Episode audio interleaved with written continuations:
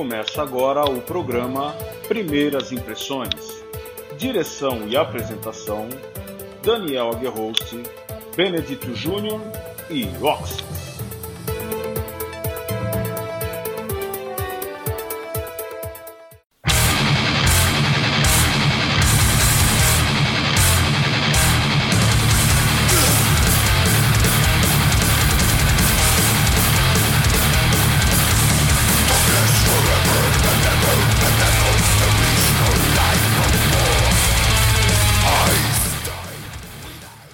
Saudações Metalheads ligados aqui na Dark Radio. Eu sou Daniel Host trazendo a vocês a 15 edição do programa Primeiras Impressões. Hoje, dia 31 de março de 2021, está comigo na bancada ele, o meu grande amigo Oxys. Saudações a Guerros, saudações a todos que estiverem ouvindo o Primeiras Impressões. Vamos com tudo. É mais um que, é mais um que rola. Na bancada também ele, o grande Benedito Júnior. Boa noite a todos os ouvintes do Primeiras Impressões. Boa noite, Daniel Aguerhost.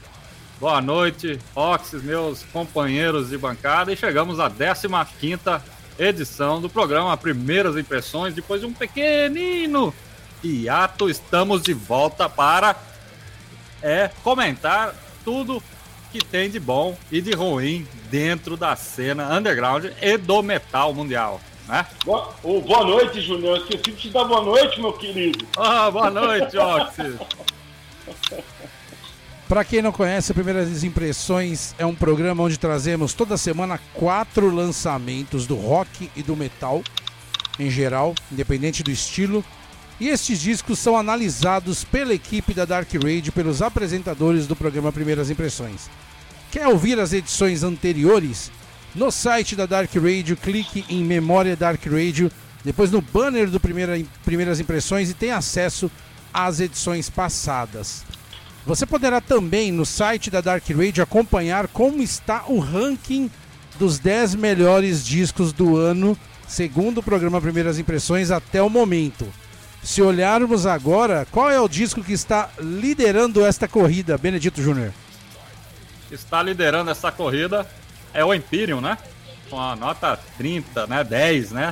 10, 30 eu falo, é 10 de cada um de nós. Exatamente, exatamente. Até o momento o álbum do ano. Até o momento o álbum do ano. Pela primeira vez aqui no programa Primeiras Impressões, um álbum teve aí a tríplice nota 10. Uhum. É. A, no lugar de ovos de Páscoa, aceito esse álbum. Já vou dando uma dica, porque de repente, né? Olha, vou deixar, vou deixar uma dica também aqui. A Dracar tá trazendo aí. Eu acho que. Opa! Eu acho que essa, ah, tá essa. Então, mas acho que essa remessa não vai dar nem pro cheiro.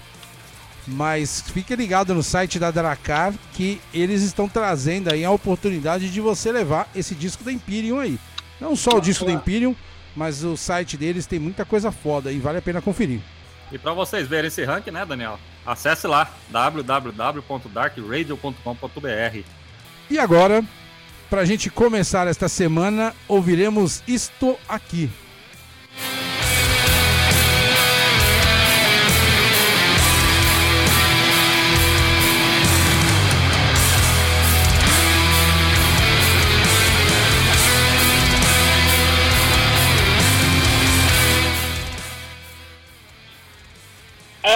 Night We Pray é o álbum lançado em 5 de março de 2021, muito recente, pela Nightfall, a grega Nightfall, uma lançado pela Season of Mist. Meu querido Aguerhost, o que é que só você ouviu, cara?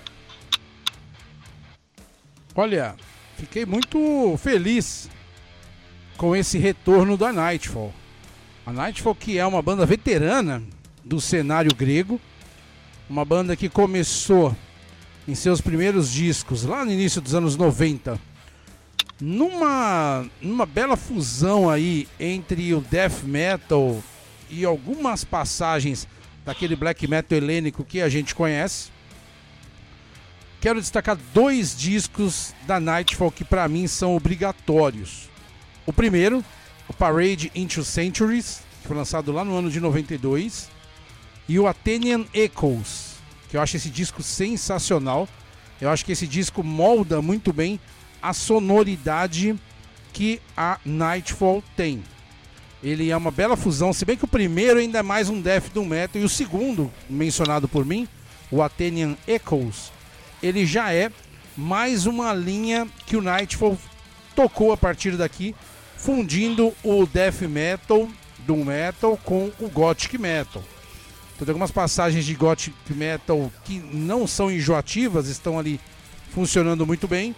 Para quem não conhece também, saiu recentemente uma caixa aqui, um box por um selo nacional com cinco primeiros discos da Nightfall. Então, para mim, esse item é um item obrigatório. E aí, oito anos depois do lançamento de Cassiopeia, um disco mais ou menos, a Nightfall retorna em grande estilo com o disco At Night We Pray. E o que, que eu vi, né? O que, que eu percebi ouvindo este disco? Que eles fizeram uma fusão muito boa dos primeiros dois discos da Nightfall, que eram ainda naquela linha do death metal, o Parade e o Macabre, com o que veio depois, com uma pincelada gothic metal aqui e acolá. Então nós temos aqui algumas faixas muito boas, algumas faixas que com certeza justificam a aquisição desse disco. Gostei muito de Killing Moon, eu achei uma música começa esse disco de uma maneira sensacional. Gostei muito de Meteor Gods, que puxa, essa aqui é a que puxa mais para aquela sonoridade do Hellenic Black Metal. Inclusive a gente tem aqui nessa música as guitarras que são muito parecidas com as guitarras feitas nos últimos discos do Rotten Christ e as participações aqui e acolá de vocais femininos, essas meninas que já cantaram em alguns discos da Rotten Christ também. Então é um bom disco. Eu acho que o único senão para esse disco é que ele vai passar meio despercebido. Provavelmente quase não vai chegar aqui no Brasil. Acho que não, não há previsão de lançamento. Lá fora também, ele infelizmente vai bater com outros grandes lançamentos, fazendo com que ele fique meio esquecido com o passar dos tempos. Mas veja, ser um disco esquecido não significa que é um disco ruim. Muito pelo contrário, eu estou muito feliz com o retorno em grande estilo da Nightfall. É, novamente, né, meus amigos? As voltas aí com metal helênico, né? E agora a gente, né, nesse trabalho do Nightfall, apesar que o Daniel falou muito bem, é uma banda que navegou ali entre os estilos, né? É... Mas quando a gente sempre lembra, assim, vê Grécia, a gente sempre já vai pá, black metal, né? Mesma, mesma forma que é Noruega, né? Mas aí não. Aí tem uma banda que. É, que, que, que conseguiu, de certa forma, é, se estabelecer dentro de um estilo, né? Tá, conseguiu encontrar uma identidade dentro ali do death metal melódico. Acho que talvez seria um termo interessante, death metal melódico grego, né? É... E aí, de cara, nós percebemos que existe sim uma boa, uma boa e até mesmo uma grande influência também deles com os, com os conterrâneos dele lá da Suécia, né? Que é um disco muito bem gravado, diga-se de passagem. É... as guitarras são limpas, não tem aí nada feito de qualquer jeito, né? E e At the Night We Pray, né? É, é em meio essa. É, é, ele é um, um peixe no meio de um cardume que ele tá meio fora, no meio de avalanche, dessa avalanche de lançamentos que vem saindo da Grécia, principalmente nesse início de ano, né? Tem muita coisa saindo lá. Né? Então. É... é uma grande surpresa. É um disco muito bom, um disco que vale muito a pena. Tá? É uma pena que provavelmente não chegue no Brasil. Se chegar, ótimo, né? Se alguma gravadora se interessar em lançar, ótimo. Mas aí um grande registro dessa banda aí que fazia algum tempo que não gravava nada. Eu vou fazer minha a palavra de vocês, meus amigos. É um grande álbum que mostra a força do metal helênico em todas as suas esferas. Que álbum de death metal? Completo. Completo. Tá tudo ali. Se você quiser oferecer esse álbum para um garoto que está começando a ouvir metal e falou, ó, eu quero saber o que é death metal. Dá At Night We Pray para ele, e assim, divirta-se com esse por enquanto. Esse é um ótimo álbum de death metal, tá completo, riffs, harmonia, é, vocal. Olha, eu vou falar uma coisa para você, eu me surpreendi muito com esse álbum. Claro, já conhecia a veterana Nightfall, mas eu vou falar uma coisa para vocês. Eu me surpreendi com esse álbum. Eu não achei que eles iam voltar às origens, como disse o Host. Eles deram uma voltada nas origens. Eu não achei. Eu achei que eles iam seguir um outro caminho e tal. Parecia que eles iam até, acho que até abandonar o metal, assim, modo de dizer, né? Eu, eu achei que eles iam pegar uma outra, uma outra, uma outra pista, mas não. Olha, legal, legal. Que, que ótimo álbum. Vale, vale a pena o conhecimento vale a pena escutar esse álbum. Se tiver a oportunidade de pegar esse álbum, você vai ter uma ótima aquisição na sua casa. Como dizem, como dizem meus amigos de bancada, infelizmente, esse álbum talvez não chegue e talvez ele acabe sendo um álbum esquecido com o tempo, pela enxurrada de lançamentos, principalmente a Grécia, que é como eu digo sempre, talvez hoje Grécia e Brasil sejam os dois maiores produtores de metal extremo do mundo e com altíssimo nível de qualidade, sarrafo alto demais, então fica complicado, né? Infelizmente alguma outra, uma outra pecinha escapa, mas Nightfall tá aí um ótimo registro. Quero deixar dois registros aqui. Eu falei do box que saiu com cinco discos da Nightfall. Ele saiu sim, chama Holy Nightfall é um compêndio contendo aí tudo que a Nightfall lançou pelo antigo selo Holy Records, que foi o primeiro selo da banda. Então esse disco, ele contém aí os discos Parade into Centuries, o Macabre Sunsets, o Athenian Echoes, o Lesbian Show, que é um disco muito bom também, e o Diva Futura, todos eles com bônus. São cinco CDs Digipacks com três painéis cada e ainda um booklet com as letras e mais um monte de brindezinho aí. Vale muito a pena. É, foi lançado aqui no Brasil. Olha que legal. Foi lançado pela Season of Mist lá e aqui no Brasil apenas. Mas nenhum outro lugar do mundo. Foi lançado pela exclusividade. Res... Exclusividade aqui no lançamento brasileiro. Então pegue porque logo você não terá mais acesso a isso. Foi Quem lançado no Brasil ou Foi lançado por um selo chamado Ressonante Depths. Ressonante Depths. Vou procurar isso aí, cara. Muito vale muito a pena. Procurem aí no Google, caso você se interesse, Holy Nightfall. Um, um box Holy muito Nightfall. legal, vale a pena. É, você pode adquirir pelo e-mail resonantdepths.gmail.com resonantdepths.gmail.com ou pelo WhatsApp DDD 37 99814 4908. Vou repetir aqui. DDD 37 99814 4908. E a Ressonante Depths promete aí o lançamento deste disco em versão nacional. Vamos aguardar aí. Legal. Outra coisa. Beleza. Outro registro que eu quero deixar aqui. Para mim, esse disco, ele consegue em alguns momentos, não só esse disco, nós temos milhares de outros exemplos. Consegue unir muito bem a fusão do metal com o som gótico e o som eletrônico. Né? Você percebe pinceladas de algo mais eletrônico criando um clima meio gótico nesse disco. Mas o que acontece? As pessoas geralmente não vão até o underground. Então esse disco do Nightfall provavelmente não vai ser ouvido por quase ninguém aqui no Brasil. As pessoas preferem valorizar os discos mais tradicionais. Então todo mundo pega o, o, último do Moonspell, que a gente falou no, no, no, bloco passado, e eu achei um disco muito confuso, na minha opinião, as pessoas pegam isso e acham que este disco é um grande representante dessa sonoridade, do, dessa fusão do metal com o eletrônico.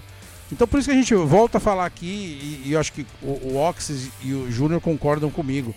Vocês precisam expandir a mente. Não achar que esses discos de bandas medianas, bandas veteranas, que estão lançando discos medianos, são bons discos. Procurem que vocês vão conhecer muito bom, muitos bons discos. E esse disco da Nightfall é um deles. É, é um ótimo exemplo esse que você está dando. Um ótimo exemplo. Boa pedida aí, viu, galera? Inclusive. Outra curiosidade desse disco também é que a Nightfall lançou seu último disco, Cassiopeia, em 2013. E aí ele retornou, a banda retornou agora em 2021 sem ter lançado nada nesse tempo. Vocês sabem por quê, meus amigos? Não faço ideia, a banda tinha acabado. Não. O vocalista, que por sinal arregaça nesse disco, né? Os vocais Arregaça. desse disco são muito bons. O Eftimis Karadimas, ele ficou internado muito tempo com problema de depressão severa, cara, depressão crônica. Olha. E aí ele saiu, ele teve alta no ano de 2019, finalzinho de 2019, pouco antes da pandemia. E ele passou o ano passado, a pandemia, todo escrevendo esse disco. Então todas as letras de At Night We Pray vertem para a, o desespero, a angústia de uma mente depressiva. Vale muito a pena também. Tem toda uma história por trás desse disco. Interessante. É, provavelmente esse cara deve ter colocado muito da sua, da sua própria angústia nesse álbum. Por isso ficou um álbum tão.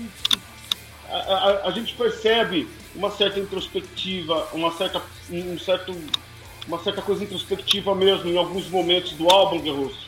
E agora você falou, deu essa deixa, acho que você me fez entender melhor ainda esse Nightfall. Por isso, talvez agora eu considere esse álbum até muito mais importante do que apenas musicalmente. Mas deve ter muita coisa lá da introspecção que esse cara, ao longo desses anos, deve ter passado, viu, cara?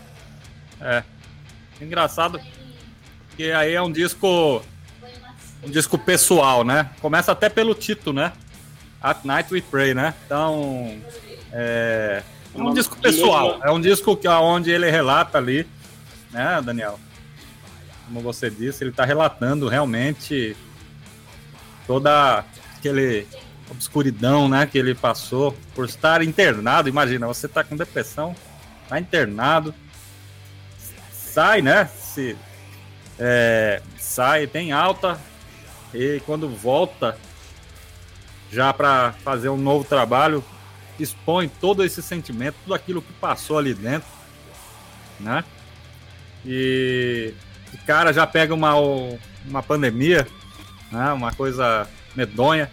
Né? Então, eu acho que esse trabalho tem sim que ter um, um, um certo destaque e que não fique tão esquecido né, pelos headbangers aí, que somente eu conheço muita gente que gosta, né? E é fanático por metal grego, né? Então, tá aí uma boa pedida aí, viu? É verdade. Destaque também para a capa desse disco. O que vocês acharam da capa desse disco? Olha, eu curti, cara. É, é um, pelo jeito, pelo jeito é um, é um, eu vou falar o que eu entendi. Pode ser que eu esteja falando uma merda aqui. Mas me parece um, um zumbi carregando carregando a própria cruz, é isso? Não, parece. É parece uma entidade assim, com várias. Isso. né? Tem, pelo cabelo lembra Medusa, lembra um Jin, lembra várias entidades numa só, assim. Que são é. todas, to, to, todos aqueles temores noturnos, né? Que assolam tudo mais. É, eu, eu falei isso pelo, pelo título, né, cara? Uhum pelo título. Então, de repente tem a ver com tudo isso que você falou. Agora eu tô linkando tudo aqui, eu posso falar um monte de tô falando um monte de asneira aqui, mas pelo título. Não, mas parece também, parece também, porque a, é. a, a, parece que tá segurando uma faca assim, mas pode ser uma cruz também, né?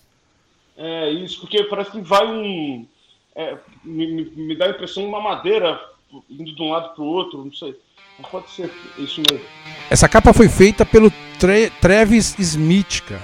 Ele que fez o Sound of Perseverance do Death, fez a capa do Control Denied, fez a capa do Soulfly, fez a capa do Solitude Eternos, do Adagio e do Alone, fez a capa do Sanctuary, esse disco de 2014 do Sanctuary, fez Sadus, fez, pô, fez muita banda, cara.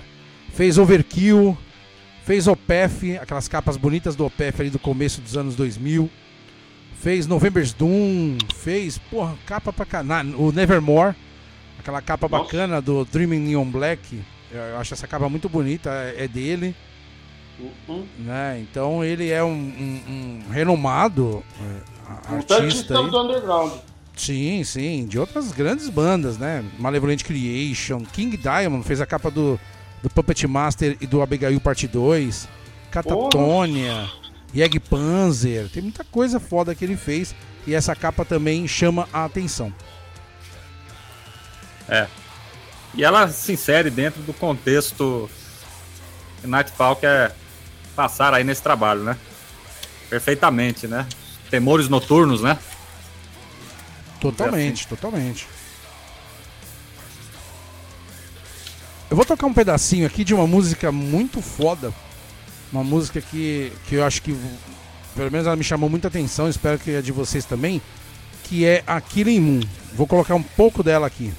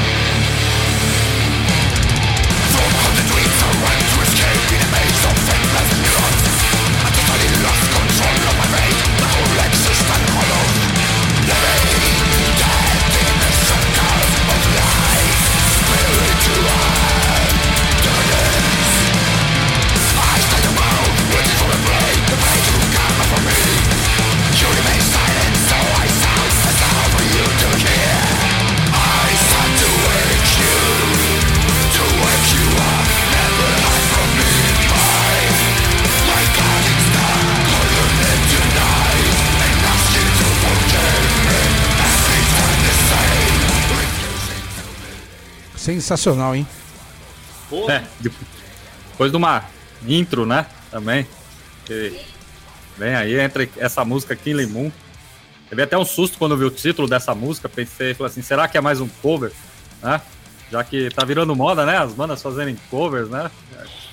Quando eu falo cover, eu me refiro a Killing Moon, daquela banda Dark, né? Dos anos 80, Echo the Bunnymen, né? Mas não, é aquele mundo Nightfall, né? Tudo que death metal melódico precisa tá aí. Né? Tá tudo impresso aí, tudo escrito e tocado. Né? Excelente som. Esse baterista também é muito foda, né, Ox? Nossa, a banda é muito boa, os caras tocam demais, são técnicos. O baterista é o Fotis Bernardo. Rapaz do céu, o cara manda muito. Que, que técnica que o cara tem, hein? Que técnica. Esse- ele, ele tocou também, não sei se tá tocando ainda, mas ele tocou no Septic Flash também. É, Porra. outra grande banda aí. Lá da Grécia, hein? Que aqui Não. em breve falaremos dela aqui também. Em breve. É um grande celeiro, é um grande celeiro, Septic Flash. É uma banda assim, eu confesso pra vocês, não é, é uma banda que eu ainda não, não entendi muito dela, mas eu respeito o Septic Flash. Acho que, os, bom, é, acho que os primeiros discos são essenciais. Aí depois tem uns discos ali que também não me atraem muito, mas os, os mais recentes também são muito bons. Primeiras impressões agora para At Night We Pray, novo trabalho da grega Nightfall por Benedito Júnior. Confesso para os senhores aí não ser um bom conhecedor da banda Nightfall, né? mas nesse disco eu posso dizer que eu vi algo que traz uma ambiência musical soturna, algo único, algo pessoal, algo vivido, né? E eu quero destacar entre sons que acho que vale muito a pena ouvir e reouvir várias vezes esse disco, a, Metal, a Meteor Gods. Eu acho que é uma música aí que resume muito bem esse trabalho, muito bem feito pela Nightfall. E a minha nota é 8,5. Bom, uh, eu gostei muito do Nightfall. Esse disco, para mim, é uma retomada.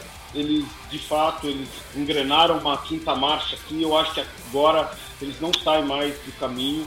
Eu acho que eles se encontraram. Uh, acredito também que muito da, desse, do bom, da, da, da boa ideia desse disco, né, que é um disco que é, dado a tudo que, o, que foi falado aqui na, na nossa bancada e, e dado ao que eu ouvi e tinha entendido desse álbum, ficou mais evidente ainda que é um álbum bem introspectivo, que provavelmente é, é um álbum baseado em tudo que aconteceu com essa banda, nesse, nesse ato que eles viveram. Gostei, é um grande álbum de, de death metal, Uh, aí junto com vários elementos, como disse, tem um elemento gótico, um elemento eletrônico, mas da maneira correta, do jeito certo, um álbum introspectivo, gostei demais, vale a pena, eu também vou de 8,5.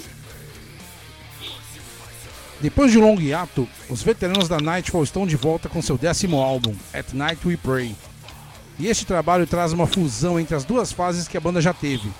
A primeira, onde a banda apostava em um interessante black death metal, e a segunda, onde a banda evoluiu sua sonoridade acrescentando elementos do doom e do gothic metal.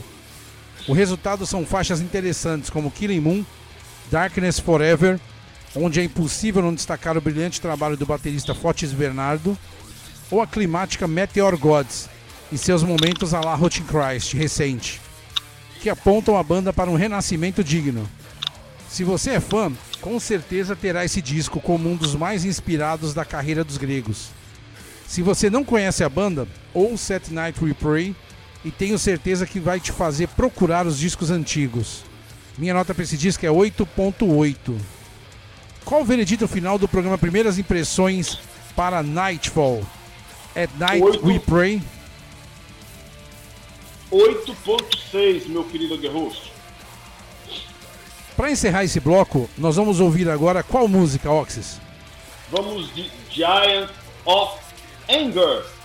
Aumente o volume que logo estaremos de volta com mais primeiras impressões aqui em www.darkradio.com.br.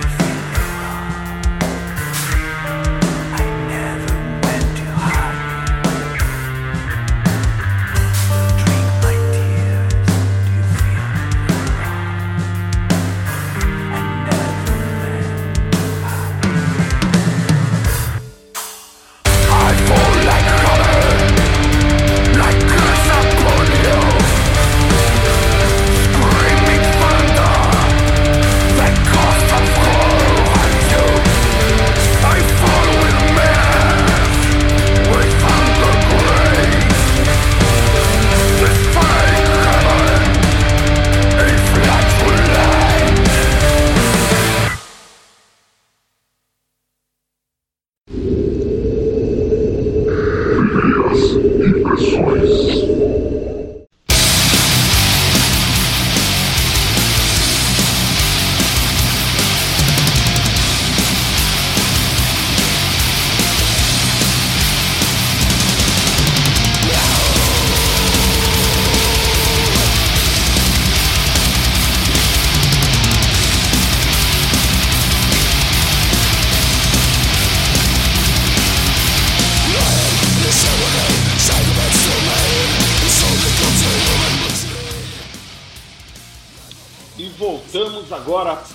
Segundo bloco do Primeiras Impressões.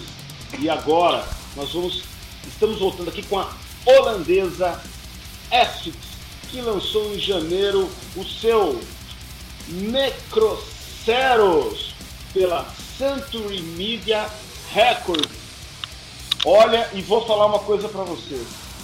Este álbum que também vai sair em versão nacional pela Dime Music no em versão slipcase com pôster adesivo por meros 50 reais. Então, se você tiver interesse neste álbum, eu vou falar para você. Entrem no site que está lá a pré-venda. Meu querido Junião, o que é que só você viu, meu caro?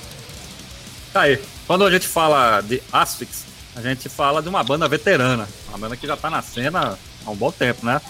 Formada em 1987.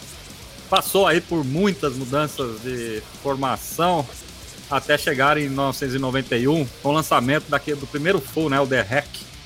É um trabalho já, que já dava o sentido e o caminho que essa banda iria percorrer, né? De lá pra cá, eles lançaram mais 10 discos fulls, né? Tirando aí singles, EPs, só falando de álbum fulls, incluindo aí o Necroceros, que é esse trabalho que saiu agora, né? É... E nesse período, né, eles tiveram um período aí de 87 a 2021, né, o Asfix teve muitos problemas internos, né, na banda, né, que levaram a muitos encerramentos, é, de atividades e também muitas voltas. A banda voltou também. Né? Essa é a impressão que se dá. Né? E hoje, só para vocês terem uma noção, é, a banda não tem mais ninguém da formação original. Aí, aí o desafio ficou maior.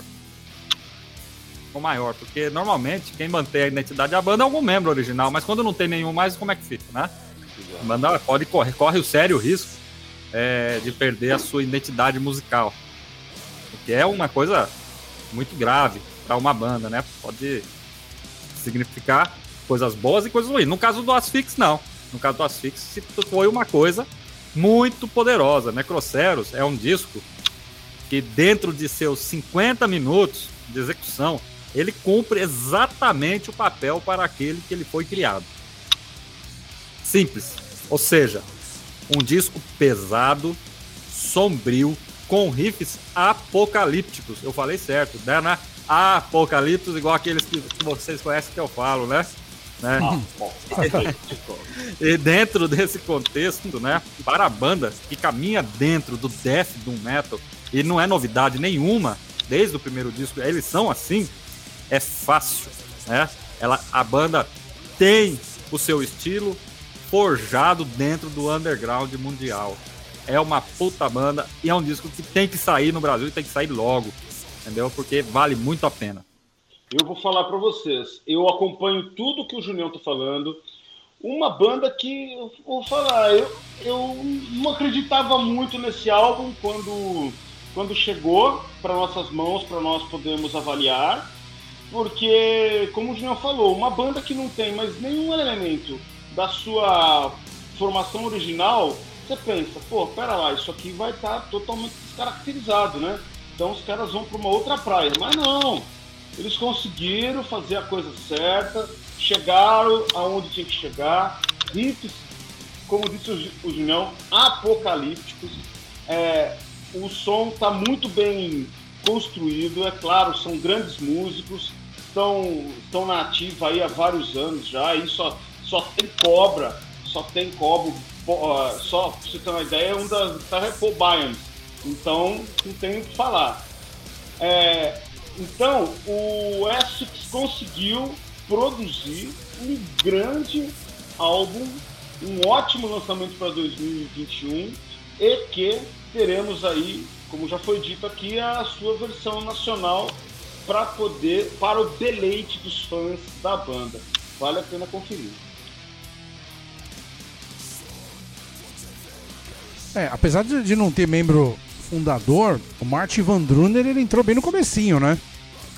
Ele só não gravou as Sim. três primeiras demos.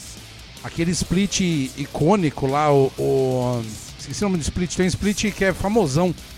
Que foi a primeira vez que eu vi falar de Asphyx, que era Unleashed, Asphyx, Grave.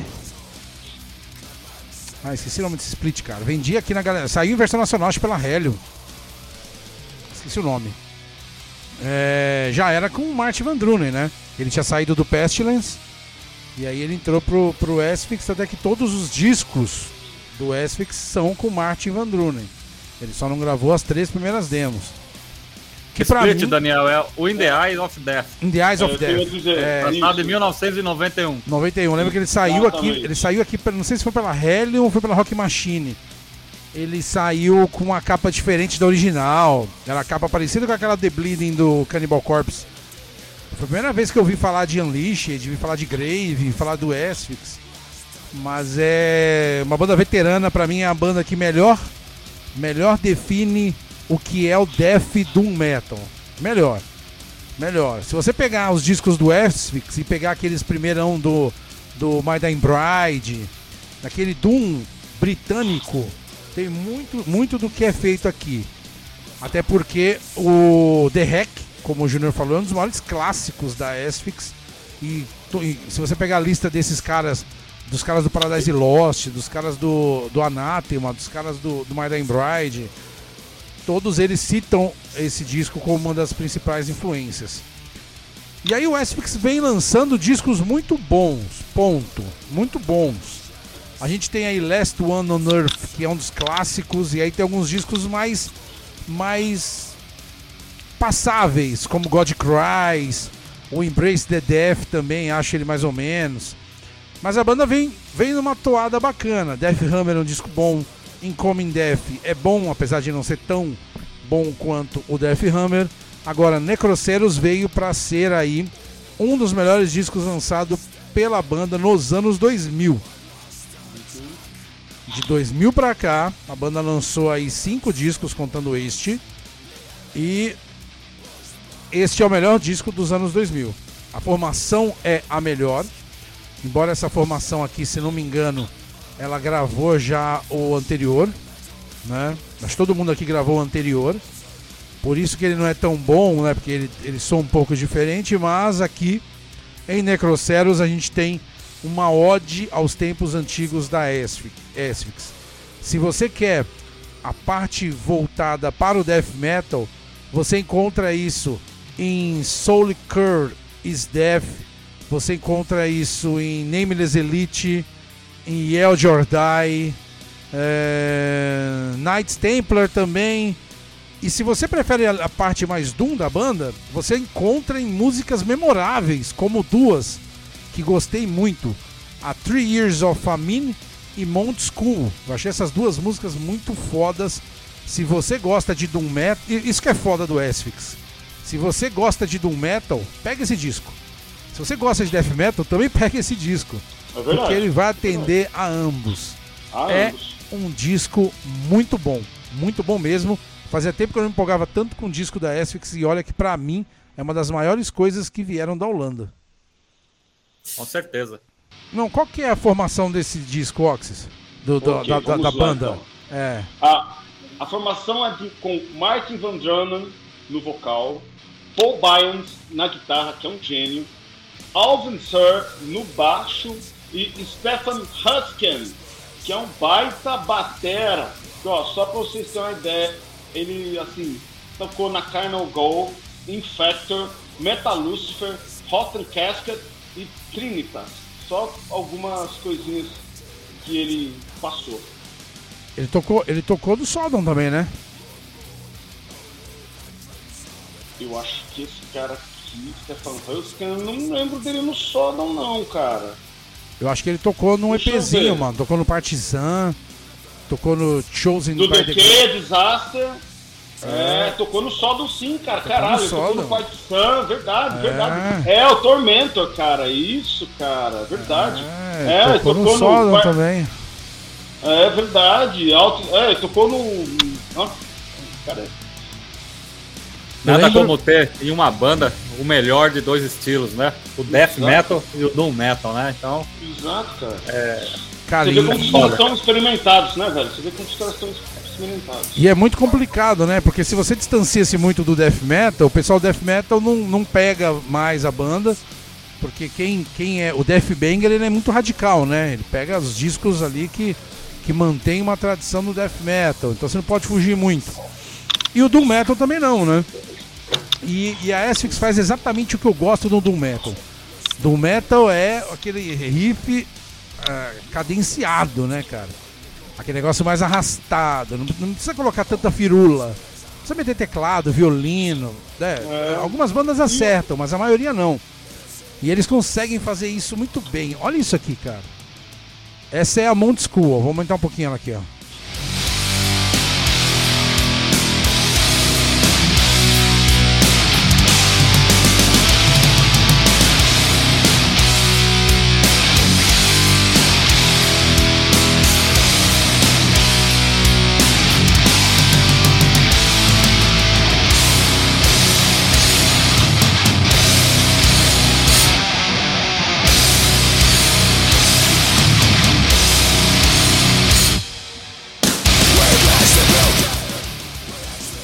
Repararam como do Doom Metal ela passa pro Death Metal, cara? É, então, e uh, eu vou falar uma coisa pra vocês. Eu não sei se vocês vão se lembrar, mas uh, no começo da década de 90, muitas bandas existiram nesse, nessa sonoridade de fazer uh, partes uh, lentas e depois entrar com a com, com, com, as partes do blast, assim. Muita banda seguiu esse ritmo.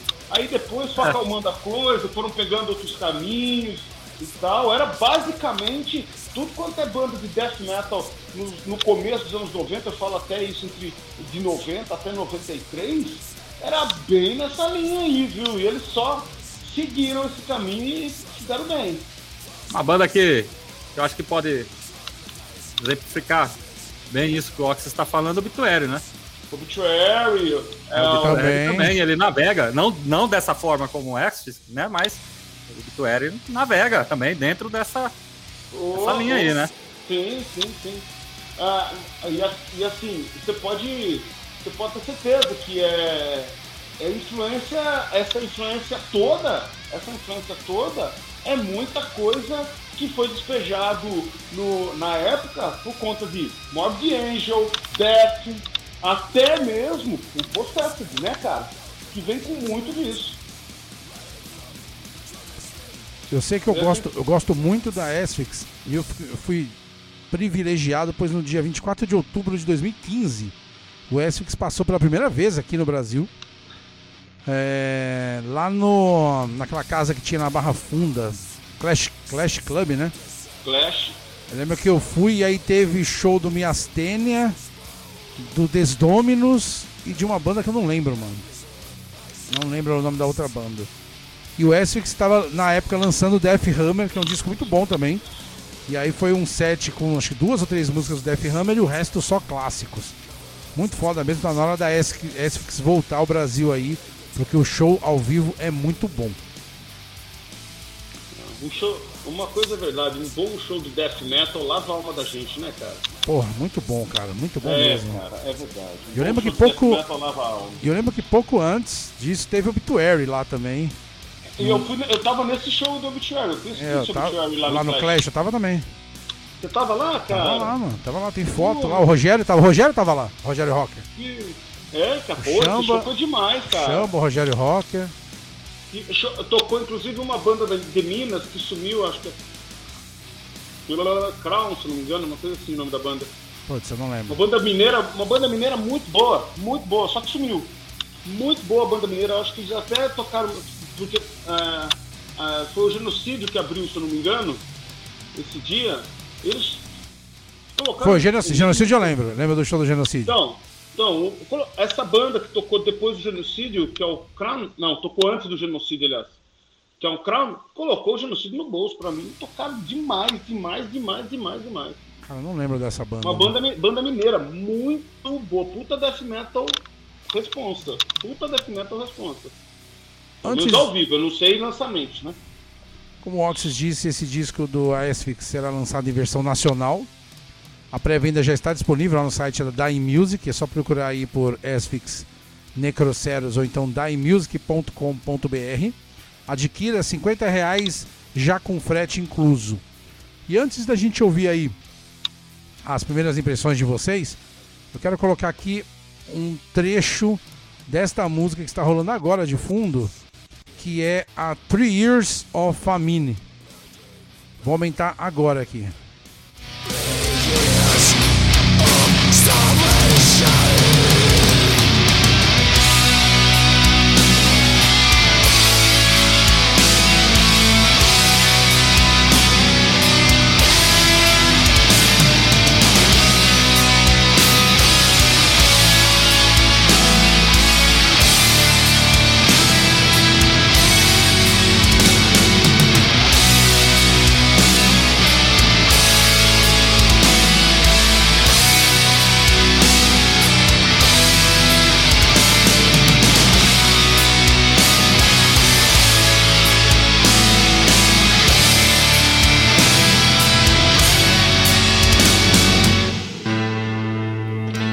Amigos. Ó, tô arrepiado. Porque quando junta aí esse fraseado com esse peso todo dessa distorção que essas guitarras trazem dentro de um show ao vivo, esse negócio deve ser para devastar qualquer headbanger que tiver lá batendo cabeça, viu, cara? É verdade, Porque é verdade. Isso aí é Doom Metal, né? Cara, Sim. É, é, é como você disse, também me arrepiou aqui. É, é foda. É um grande disco. É um disco que você precisa ter aí na sua casa. É, mesmo assim, ah, não curto muito death metal, nem doom metal. Olha isso, cara. E, e, momentos assim permeiam o disco todo. É.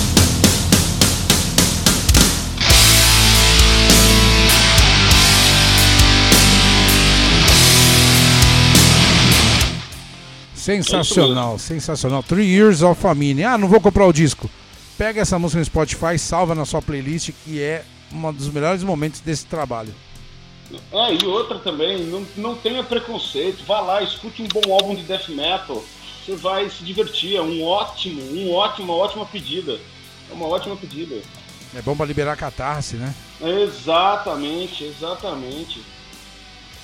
Primeiras impressões agora para Necroceros, décimo trabalho dos holandeses da Espix por Oxys.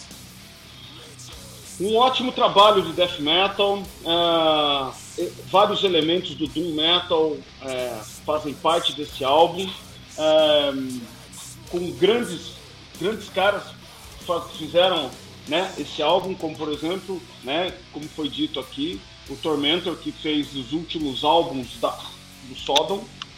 Uh, você não vai se arrepender em escutar, por exemplo, faixas como Mouth Skill, uh, Three Years of Family, que foram ditas, e inclusive uma que eu acho muito interessante, fora a que a gente vai tocar daqui a pouco, que é Yell or Die.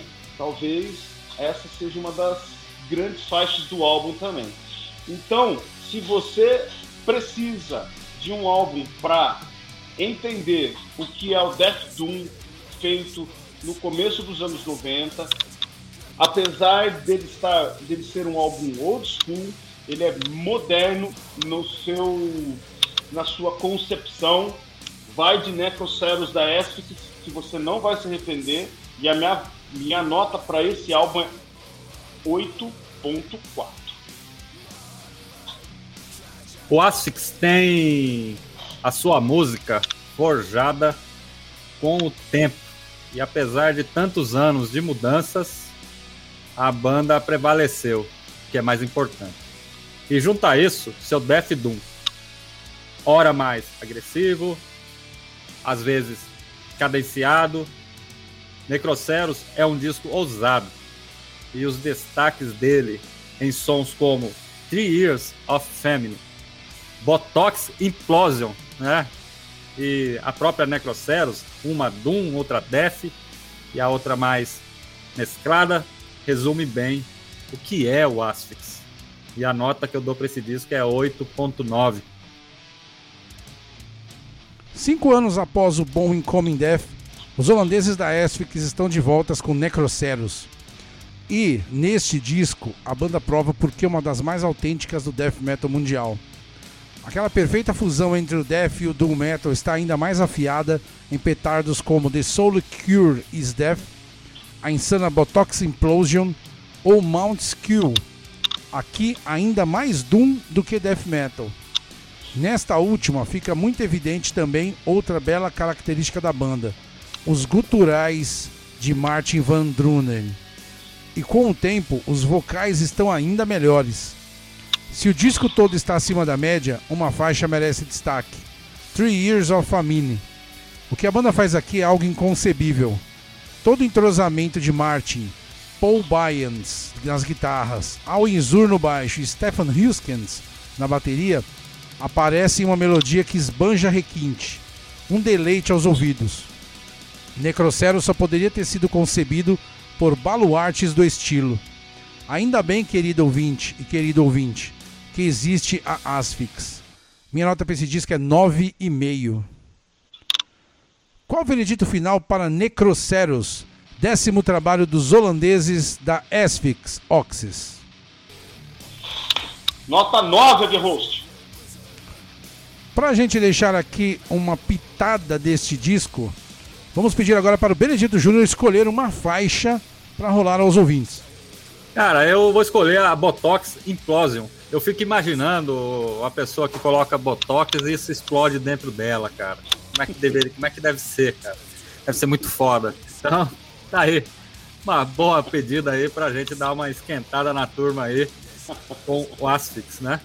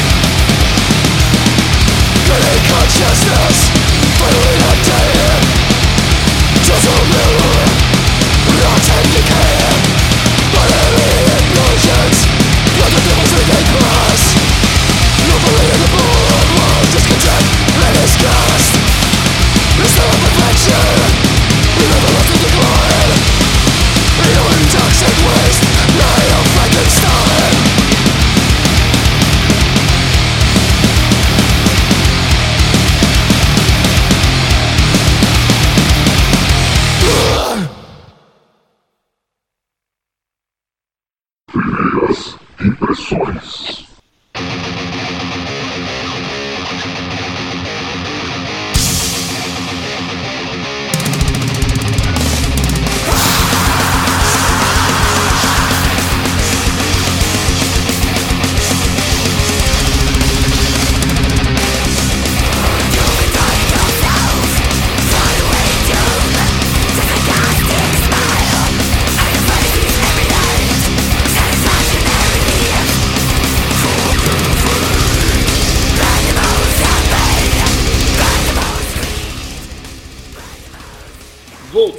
Para o terceiro bloco do Primeiras Impressões. E para este bloco nós trouxemos a brasileira Nervosa com seu Perpetual Chaos, seu lançado agora em 22 de janeiro de 2021 pela Napalm Records. Meu querido Aguerhost, o que é que só você viu, meu cara?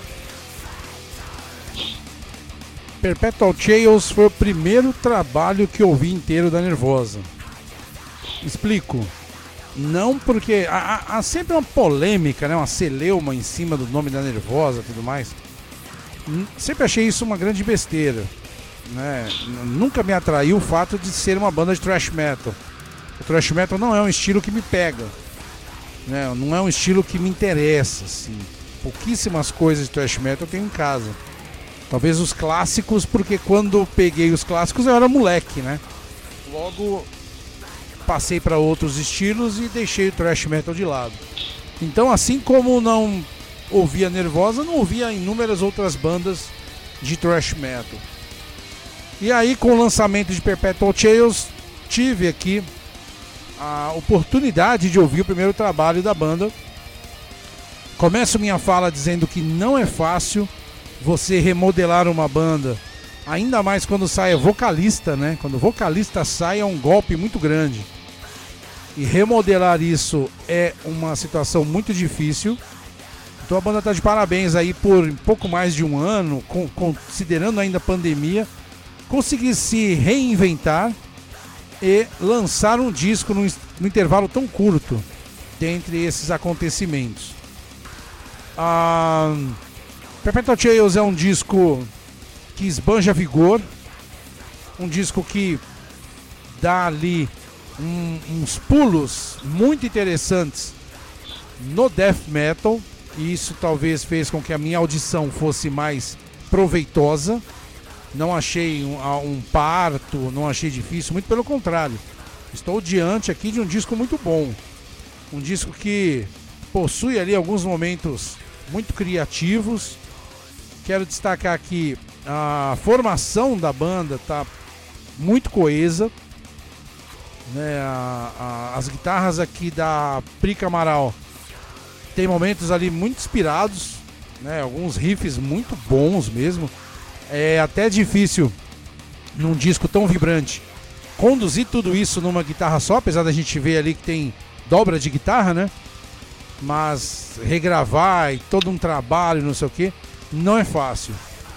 O baixo da Mia Wallace e a bateria da Eleni, Nota formam aí um peso adicional à sonoridade da banda. Eu acho que a vinda dessas meninas aí fez com que a banda até fosse para um lado mais do death metal. Acho que a banda tem a ganhar muito com isso. Acho que muito daquela coisa que falava-se da Nervosa vai sumir um pouco, porque a banda está trilhando outros patamares aí muito mais interessantes do que ela tinha há uns tempos atrás. De fato, eu não ouvi os discos anteriores, mas começando por aqui, eu comecei de uma forma muito boa.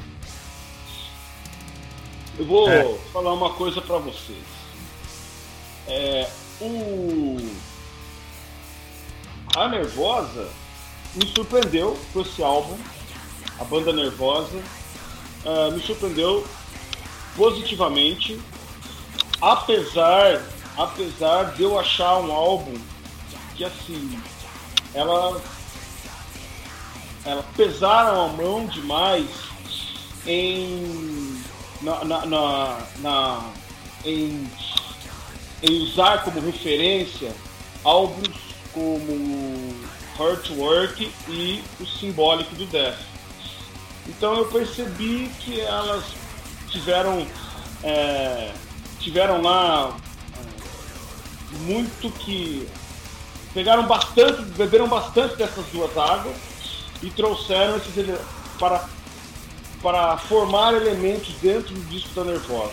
Claro, uma formação muito interessante. Uh, gosto muito da, da baixista, né? Que é a Mia Wallace.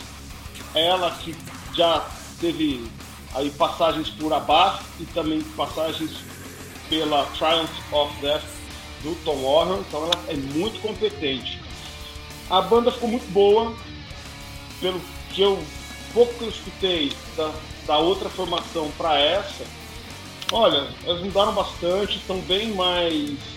Tão, tá melhor, o álbum tá assim, musicalmente elas estão. tá mais cheio, tá mais coerente, tá mais. tá mais vibrante, mas eu ainda espero ver um álbum da Nervosa um pouco mais original, é, um pouco com mais, com mais identidade delas, porque esse eu ainda acredito que eles beberam muito de outras fontes e trouxeram elementos para dentro do álbum. É isso que eu queria dizer sobre o Nervosa. É. Perpetual Chaos, né? Como eu disse, né? Como o Daniel disse aí. É... Primeira vez que eu escutei Nervosa não tinha escutado Nervosa, nunca tinha escutado, nem, visto, nem visto nenhum vídeo, nada, a não ser uma outra notícia que é ali, que rola pela internet. Bom, é, então, é, talvez seja uma fala bem honesta, né, Daniel? A gente, afinal de contas, é, começamos a escutar uma banda agora que não tínhamos ouvido, então é uma impressão que você tem, apesar de uma banda já ter alguns materiais lançados, né, você nunca ter escutado, é, por quê? Não é meu nunca foi do meu interesse, né? Eu também gosto muito de thrash metal, mas o meu thrash metal tá preso lá nos anos 80, né? Vão achar que eu sou, vão falar assim: "Ah, você é um cara que parou no tempo". Não parei no tempo, é porque realmente não tem nada interessante. Ou não até então que, olha, ó, isso aqui é muito foda, entendeu? Então, então vamos lá, né? Mas a, a, a verdade é que existe no underground brasileiro é, bandas que em algumas décadas foram responsáveis por levar e apresentar o metal brasileiro aos gringos. Isso é um fato, né? E tendo isso, nós temos, nós tivemos Sepultura, nós tivemos o Sarcófago, o Crisium, o André Matos, né? E muitos outros, até mesmo dentro do trash, como foi o caso do Violator, né? Violator desbravou o mundo aí, né? Com o trash metal deles aqui de Brasília, pertinho aqui, né? E até mesmo dentro da música mais extrema, né, brasileira, né, também tem os seus destaques lá fora, levam o nome do Brasil para o exterior. Bom, é, porém, de tempos em tempos surge algo novo e também rodeado de celeumas, né, Daniel? Rodeado de polêmicas, né? Mas a gente, vou pensar assim, o que, é essa polêmica? O que, que causa tanta polêmica nisso? Por quê? Né?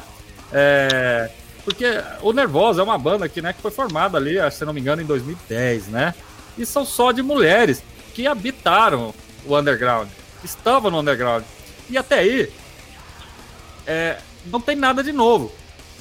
Basta eu lembrá-los a vocês, aos nossos ouvintes, que também já existiram várias e várias bandas de, de mulheres. E uma delas, uma das mais importantes da cena extrema brasileira, que é o Valhalla.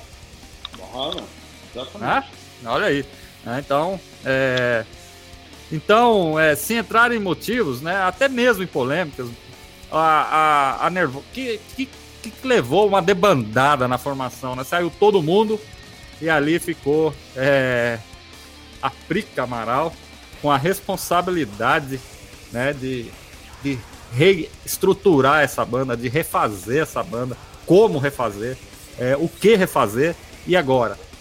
Essa é a pergunta, né? É, com certeza a Prica, ela deve ter feito essa pergunta. E agora? O que eu faço? Não. Resposta foi muito fácil, né? É, ela não se deixou abater.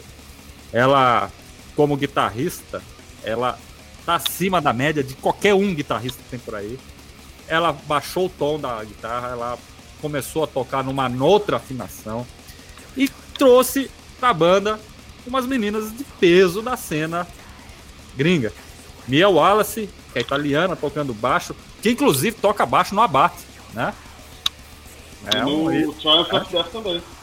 É. A Eliminota, né? Grega, bateria. E a diva satânica, né? Que é espanhola aí, a vocalista. Hoje, a Nervosa, ela é se tornou mais que uma banda brasileira, ela é uma banda internacional. Fica a pergunta, isso é bom ou ruim para nós, né? Então, o que já potencializou, né? Se vocês procurarem aí, vocês vão ver que se não tivesse a pandemia, eles estariam tocando no mundo inteiro. Uhum. Isso é fato, né? Então, é... eu, eu fiquei satisfeito em ter escutado esse disco, né? Tem momentos nesse disco que são mais crossover, né? Uma coisa mais é, grindcore, não grindcore, é hardcore, crossover, né? Aquela coisa. Mas também, né, Daniel? Tem os momentos mais death metal, no, no caso, People of the Abyss, né? Que traz a nervosa num momento mais death metal, né? É, então, eu acho que é, esse é o recomeço mais acertado da história para uma banda brasileira. É, agora a gente tem que esperar cenas dos próximos capítulos ou dos próximos discos aí, se essa tendência que a Nervosa aplicou aqui, ela vai se perpetuar, vamos dizer assim, né? Vai continuar, né? Então, essa é a minha opinião. Junião, eu vou falar uma coisa para você. Você levantou uma bola, desculpa, Guerrost, você levantou uma bola muito interessante. É, que é uma banda hoje que não é uma banda brasileira, é uma banda mundial, que tem, tem, tem várias nacionalidades ali.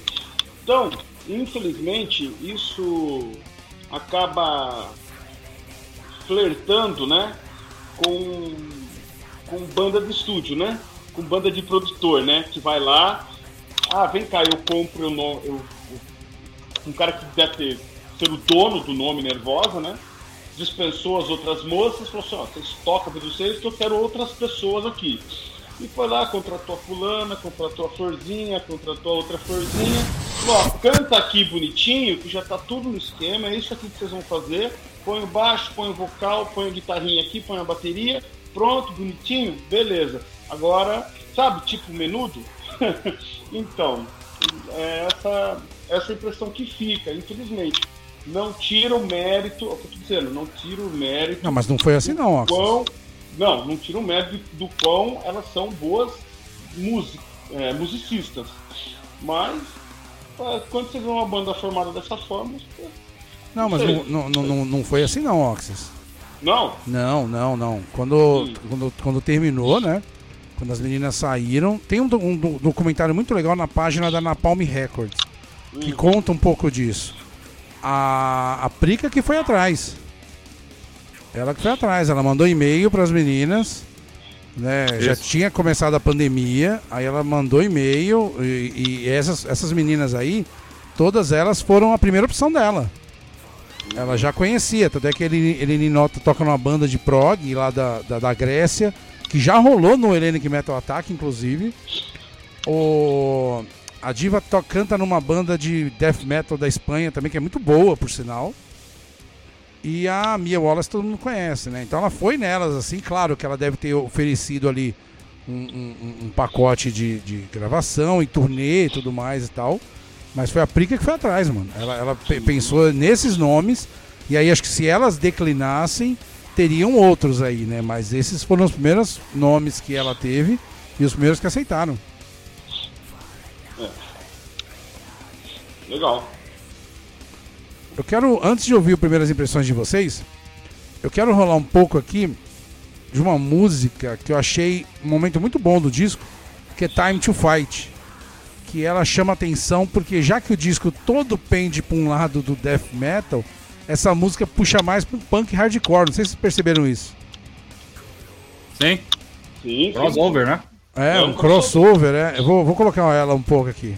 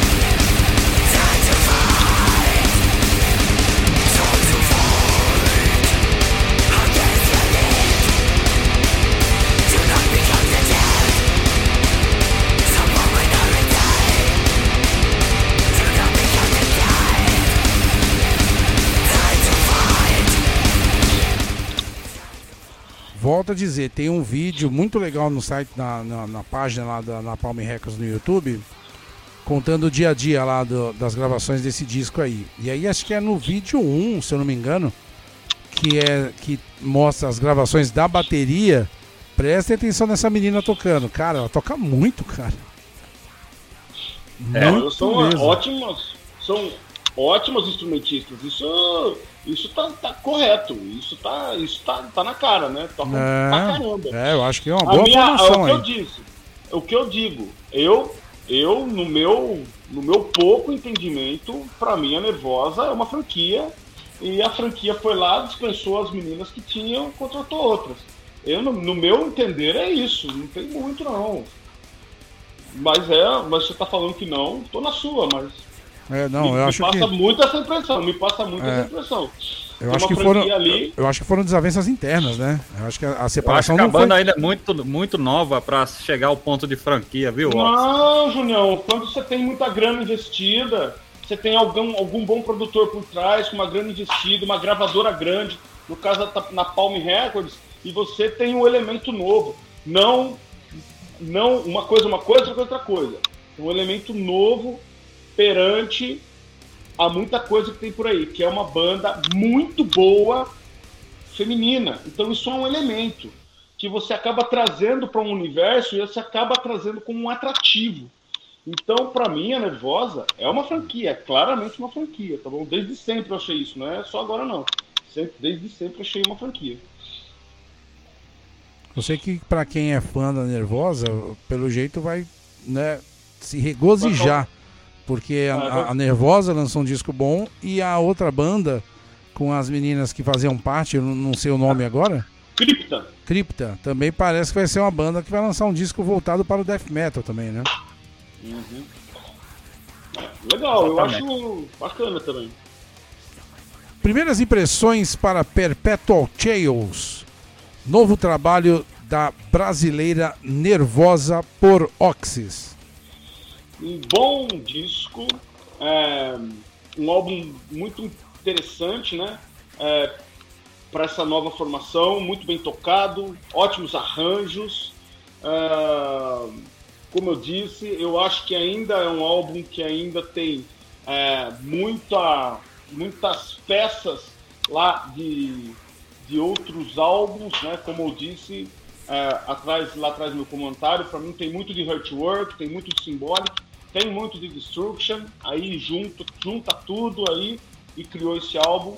Ale, não só como influência, mas eu acho que é, muito mais do que uma influência. Eu acho que eu ainda quero ver um álbum um pouco mais é, um, um, pouco mais mais é, é, como que eu vou dizer para vocês, um pouco mais um pouco mais delas ali, tá bom? Mas é um bom álbum, vou dar nota 8. Perpetual Chaos traz a nervosa, mais nervosa, né? Trocadilhos à parte, né? É, deixando de lado um pouco a brincadeira aí, né? Desse disco aí, assim como o Oxys disse, influências de Destruction, né? Nada mais justo do que contar com a participação do Schmir, do Destruction na música Genocide Command. Né? Uhum. Então, traz ali. E, mas não é só ele, né? Tem o Guilherme Miranda, do Entombed AD, que também é guitarrista da banda de Death Metal Crawl, participando de uma música que é Until the Very End. Também tá lá. Né? Então tem participações especiais. E os sons aí que eu destaco é a Time to Fight, é um som interessante, é um crossover diferente, destoa completamente do disco, é dois minutos de música mais ou menos estou completamente do disco, mas também temos o Nervosa numa parte mais é, death metal, né, com People of the Ages, e a parte também, onde exemplifica bem a parte trash, Guided by Evil, né? É, então, então é o que você vai achar quando você ouvir esse disco aí. E a minha nota é 9. Poucas bandas conseguem superar a saída de vários membros. Essa situação parece não ter abalado as estruturas da brasileira nervosa, já que a guitarrista Prica Amaral se concentrou em logo encontrar substitutas e trabalhar em um novo material.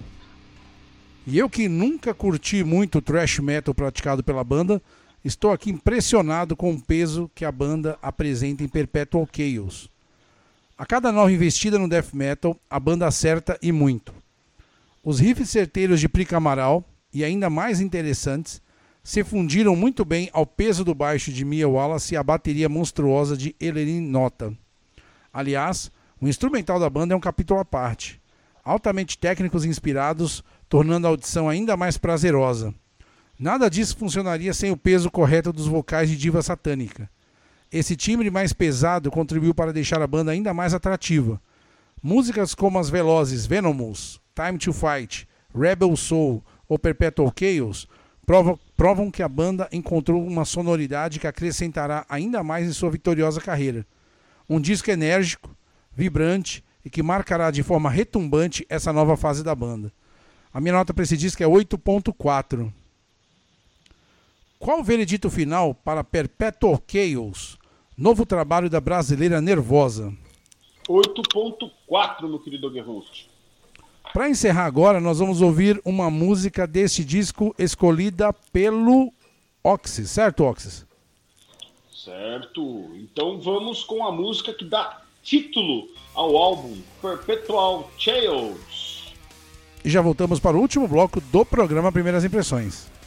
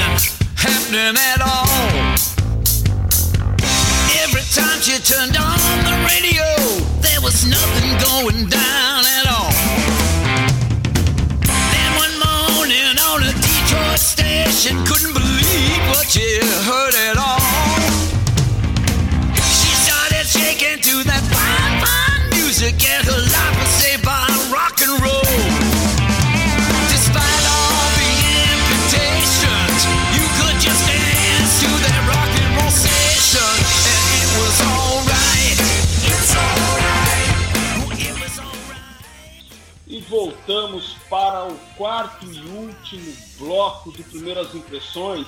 E para fecharmos o, o programa de hoje, trouxeram, trouxemos o veteraníssimo Alice Cooper, que lançou aí no finalzinho de fevereiro, dia 26, o seu Detroit Stories pela Ear Music. Meu querido Aguerhost, o que é que só você ouviu, meu caro? Eu fico muito contente quando vejo um veterano lançando um disco e um disco atrativo. Vejo muitos problemas nesse disco do Alice Cooper, esse novo trabalho aí, Detroit Stories, mas vejo ainda mais qualidades. É um bom disco, um disco que, que vai fazer com que a carreira do Alice Cooper se estenda aí por mais alguns anos e ainda bem. Um disco que nos momentos em que acerta, traz aí alguns bons rock and rolls, alguns blues muito bem encaixados no contexto do disco. Um disco muito bom, um disco gostoso, um disco que se colocam pra rolar, eu não vou pedir pra tirar não, pelo contrário. Eu vou curtir bastante. Tem algumas músicas ali que destaco nas demais. Chama a impressão aqui os vocais do Alice Cooper, que mesmo não tendo a mesma potência, ainda são muito atrativos e muito gostosos de ouvir. Toda a sua dramaticidade, toda a sua capacidade de interpretação estão intactas aqui, o que fazem com tudo isso fique ainda melhor.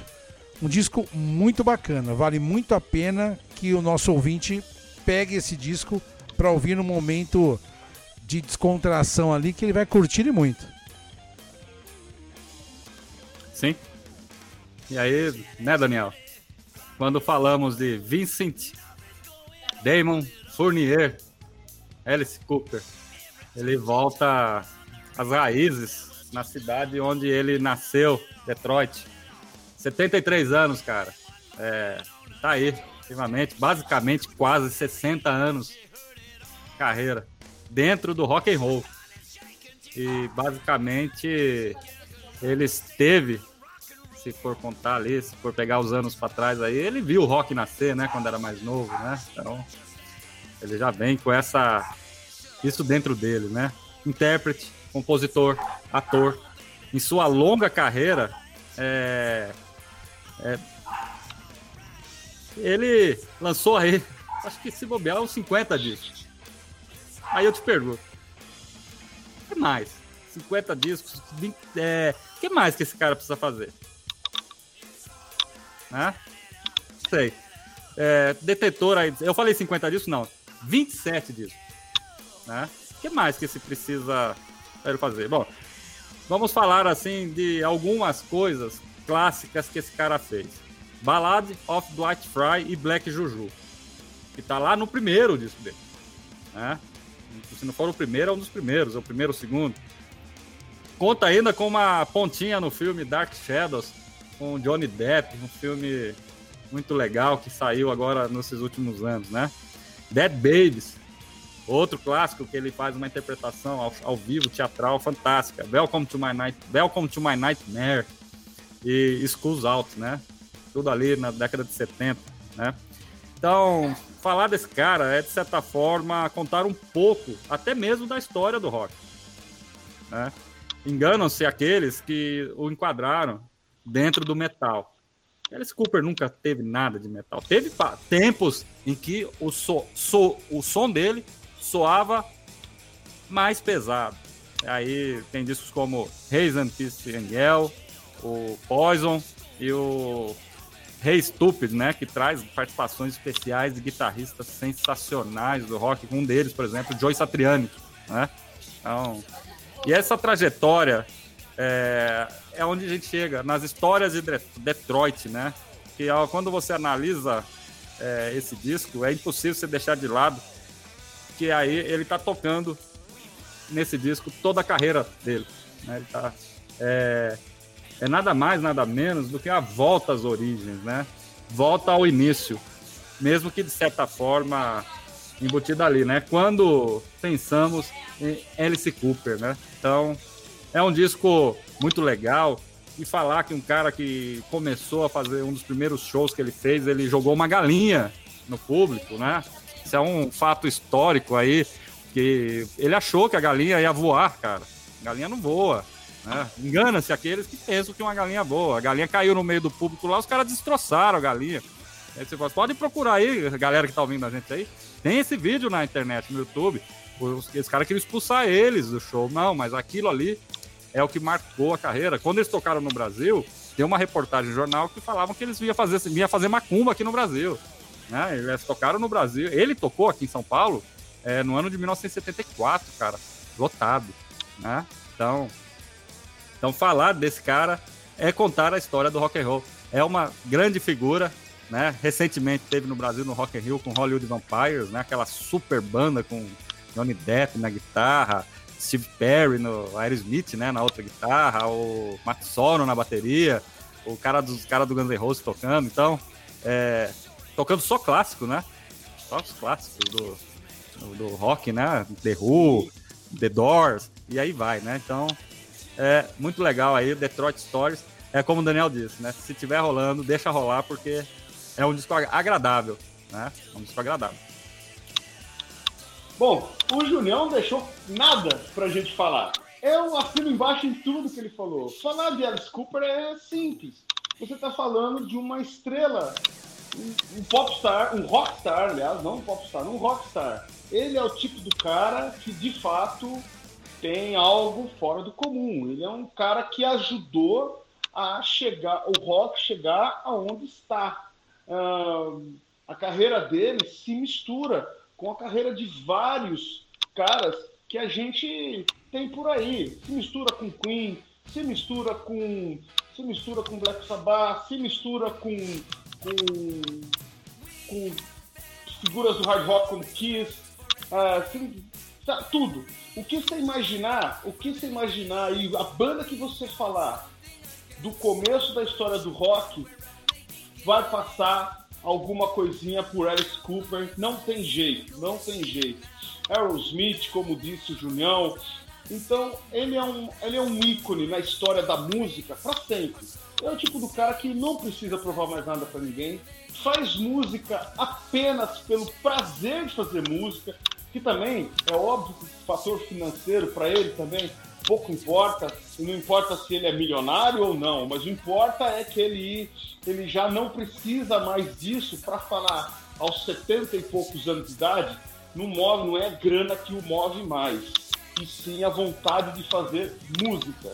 E, o, e esse álbum, Detroit Stories, nada mais é que uma homenagem à cidade de Detroit, que é o que deu tudo pro Alice Cooper, né? Alice Cooper começou a carreira dele ali e, e teve a sua infância, a sua vida ali, né, cara? Então é isso que o Alice Cooper fez. Nada mais que demonstrar o seu amor pela sua cidade natal. Um álbum muito importante para quem curte, né? É, hard, hard rock, porque faz muito tempo assim que eu não escuto um, um álbum tão bom de hard rock, sem frescura. Tem, tá, tem lá alguns elementos do blues, então é, é, ele, ele juntou lá toda uma, uma gama do universo hard rock, né? E colocou ali dentro. É rock and roll ao estilo Alice Cooper. Você disse uma coisa que sintetiza o disco, né? Uma homenagem, um agradecimento a Detroit. Detroit que foi um polo do rock and roll nos anos 70, né? Já que enquanto naquela parte leste lá da, da oeste dos Estados Unidos, lá em São Francisco, tinha as bandas hippies, né? Em Detroit vinham as bandas mais hard rock mesmo, né? Então ele presta uma reverência a isso.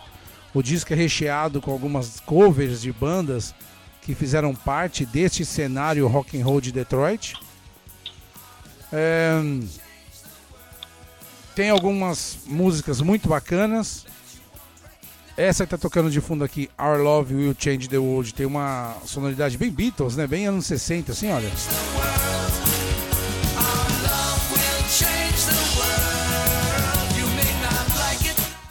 Que é um momento Só- bacana. Só pra constar, essa banda é um cover, né, da banda chama Old Cherry, que é lá de Detroit, viu, Guerrus? Sim, ele, ele, ele, ele trouxe alguns covers de bandas de Detroit, né? Sim. A banda que o acompanha é feita por músicos de Detroit também. E chama atenção aí ele ter aí ao seu lado o. hum, Esqueci o nome dele, cara, que era do MC5. Esqueci o nome Você dele. tá falando. Wayne, Wayne Kramer. Aham. Ele Sim, tem aí ao seu lado o Wayne Kramer nesse disco que era lá do, do, do MC5. Na faixa 2, Go Man Go, ele tem a participação ali do Mark Farner, né? Que era o guitarra do Grand Funk Railroad. E na primeira faixa, que também é um cover, Rock and Roll, ele tem ali os solos de Joey Bonamassa. Então ele traz filhos, filhos eméritos da cidade aí para preencher essas 15 faixas do, do disco. Só que da mesma maneira que o disco começa num gás bacana, para mim ele se perde no meio. Ele torna-se cansativo. Eu acho que a maioria das músicas ali são muito repetitivas. Não foi uma audição muito boa chegar até o final desse disco, confesso. E esse disco tem uma das músicas que eu acho mais fracas do Alice Cooper. E olha que eu não sou um bom entendedor da carreira dele, que é a Hanging On By Thread, Don't Give Up. Eu vou colocar um pedacinho dela aqui, que é aquela música feita sob medida para um momento assim, tipo, puta, estamos em pandemia. Ah, então vamos fazer uma música que fala de pandemia, que é essa aqui.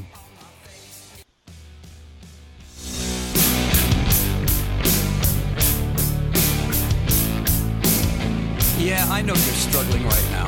We all are, in different ways. It's like a new world that we don't even know. It's hard to sleep, even harder to dream. But look, you got seven billion brothers and sisters all in the same boat. So don't panic. Life has a way of surviving and going on and on.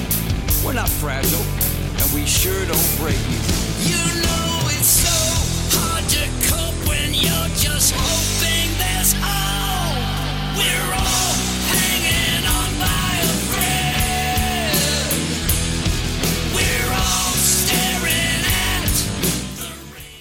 Não bastasse esse começo meio confuso, que tem horas que chega a lembrar alguma música do Capital Inicial. O final ainda termina assim, olha.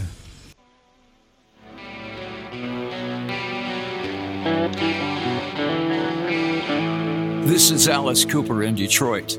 Let's keep fighting. Don't give up. Call the Suicide Prevention Hotline 1 800 273 8255. Espero que, Espero que Um você tenha anotado aí, o número né? do aí é telefone. uma, uma música publicitária. Um alerta É. contra o suicídio, né? É, então Isso. assim, então assim, quando você tem uma música publicitária num disco de rock and roll destinada a uma cidade de rock and roll, é homenagem mesmo ou é um discurso meio que pré-fabricado? Eu, eu, eu não consigo sentir uma veracidade. Né? Parece assim, ah, vamos fazer uma homenagem a Detroit. Ah, legal. E aí vamos colocar músicas assim. Claro, tem acertos. Tem, tem uns bons acertos aí. A gente já rolou alguns deles. E vamos rolar depois.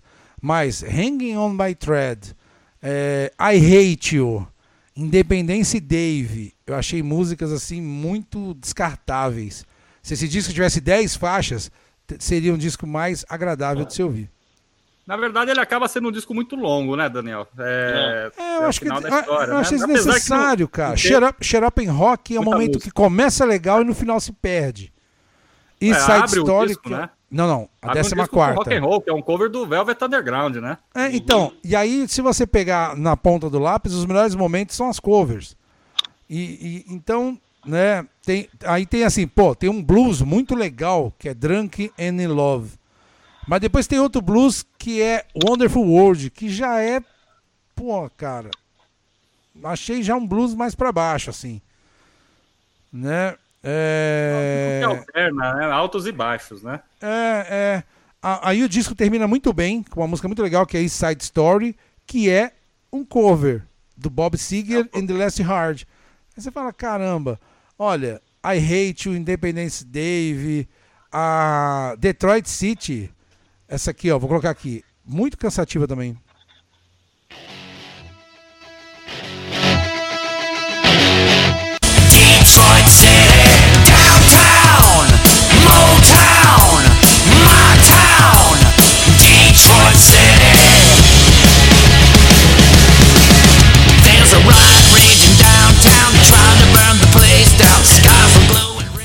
Americano gosta desse tipo de rock, né, cara? Uhum. É, que tem, tem aquela linha do sul ali, do, pô, o americano gosta muito disso aí. Uma coisa interessante é que esse, pelo menos esse disco, Detroit Stories, né? Ele é um disco, ele é melhor do que as últimas coisas que ele andou fazendo, né? Nos últimos anos aí, né? Então, é, eu acho que talvez seja, vamos dizer assim, ele quer o que o Alice Cooper precisa fazer mais, cara? Essa é Ah, a não, Oxys claro, claro, bem, cara. claro, Eu- óbvio. Óbvio, eu acho que ele tá muito bem acompanhado, né? A produção desse disco é muito boa. Gostei muito da capa, que é muito bacana. Traz aquele prédio icônico lá de Detroit, esqueci o nome dele também. Né? E o Alice Cooper por cima, assim, eu achei que fi- ficou bem legal. É uma figura icônica. É um disco bom, né? No fritar dos ovos ali, eu considero um disco bom. Porém, fica a minha ressalva aqui. Se você for comprar esse disco, atente-se que da metade pro final os momentos bons são mais raros. Ele começa muito bem, até Hail Mary, que é a sexta faixa, eu acho ele muito bom. Depois daí cai bastante. Outro som aí que eu quero destacar, viu, Daniel, que eu acho que é legal também, é a Social Debris, né? É, traz um Alice Cooper é, mais naquele velho estilo, né? Então, também é, um- é um- uma coisa legal a se destacar desse disco aí, né? Que tem até o videoclipe, se vocês quiserem procurar aí, lá no YouTube, tá lá. né? Então, muito legal.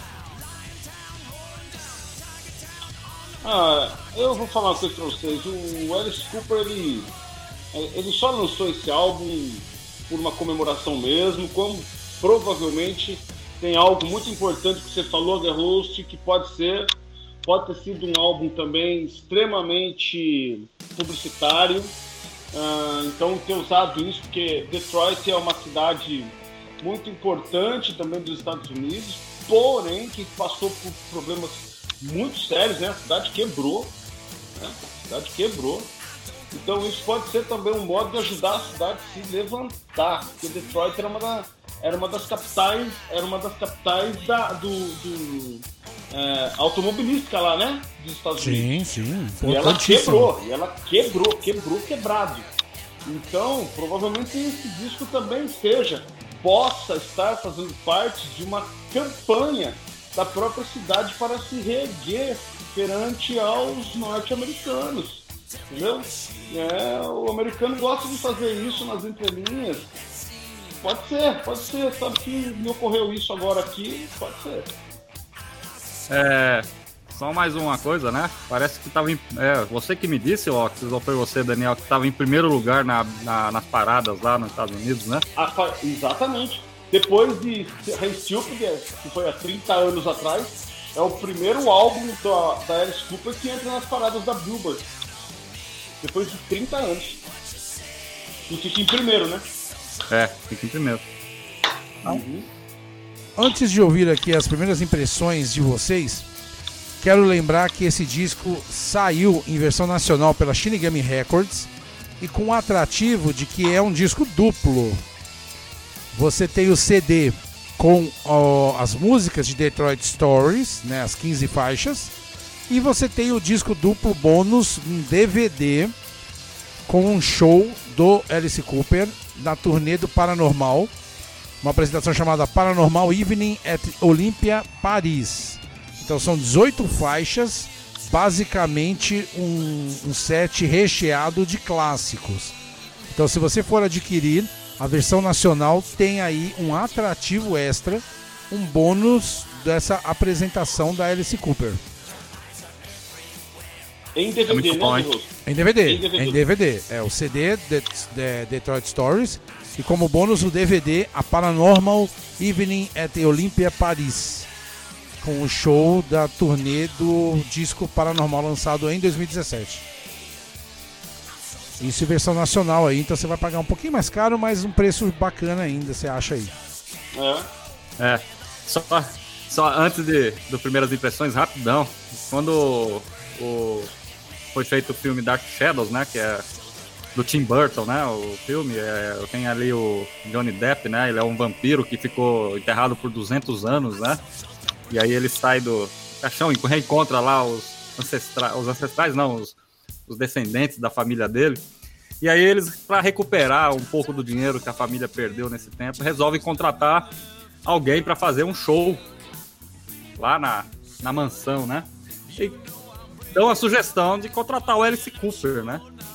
Ah, então levaram, tô pra tocar lá, o Alice Cooper foi tocar, toca no isso no filme. E aí o Alice Cooper começa a tocar e o vampiro, né, que é o que é interpretado pelo Johnny Depp, olha assim pro, pro Alice Cooper, fala assim, e olha assim pra pra, pra tia dele, sei lá, quem que era que ele tava conversando ali. Fala assim, pô, mas essa, essa senhora aí, Alice Cooper, ela é muito feia, cara. Né? Então. Te falar que, né, ela tem aparições no filme Debbie Lloyd, né? E outros aí, Sim. é- Ele foi, ele foi o pai do Fred Krueger, né? meu? Ele foi o pai do Fred Krueger, né? Tem, olha aí, Daniel, É, bem pai lembrado, do. Fred Krueger, mano. E ele, também fez uma aparição bacana no Quanto Mais Idiota Melhor, né? O Ah, é verdade, é verdade. Onde ele é reverenciado, né? Exato. Diferenciado, Alice Cooper. Enquanto o Júnior contava essa história aí do Alice Cooper, eu entrei aqui no site da Heavy Metal Rock. Você pode adquirir esse disco lá por 59 reais. E olha que legal. Lá eles vendem só o DVD desse show, né? Que saiu também. Mentira, saiu em CD. esse- essa apresentação em Paris. Só o CD é 55 reais. Então por 59 reais você leva o Detroit Stories mais o DVD bônus com o show desta apresentação aí. Então vale a pena Heavy Metal Rock, 59 reais aí. Se você gostar, Ó. leve pra casa. E vamos facilitar pra turma aí, lá pro Wilton Cristiano. Quem quiser entrar em contato com a Heavy Metal Rock, 19 99 481 8669. É o WhatsApp deles, fala direto lá. Repita, por favor. 19 99 481 8669. Ou então hmrock.com.br. É. Primeiras impressões para Detroit Stories, novo trabalho do veterano Alice Cooper por Oxys. Um disco honesto, simples, é, claro, é, de um rockstar, então grandes personalidades é, passam por ele, um álbum descompromissado a princípio, é, que traz apenas uma. que traz, a- além de tudo, né? Não apenas, mas além de tudo, uma uma reverência ao grande Alice Cooper que merece.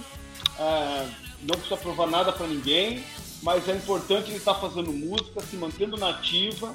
Ele que provavelmente é uma referência à música há muitos anos. E a minha nota para esse álbum é 8. É, aí podemos dizer, né, que o Alice, a, a idade não diz nada para Alice Cooper. Nada. Detroit Stories é um disco de rock moldado pela experiência. Experiência que ele já viveu, experiência que ele está tendo e as experiências que ele vai deixar um legado pro futuro, né? É, E vai deixar aí, já deixou anos de história aí, de músicas é, interessantes em sua carreira e também nesse disco, né, como Social Debris, é, Our Love Will Change the World, né, que é mais rock and roll, a própria música que abre o disco, que é um cover do Velvet Underground, rock and roll, né, Drunk and I Love, que é um blues, né, E- Mas também é um disco que, a certo momento, ele se torna um pouco cansativo. É um disco que tem muitas músicas. É, eu acho válido a ideia dele querer fazer um alerta contra o suicídio, né?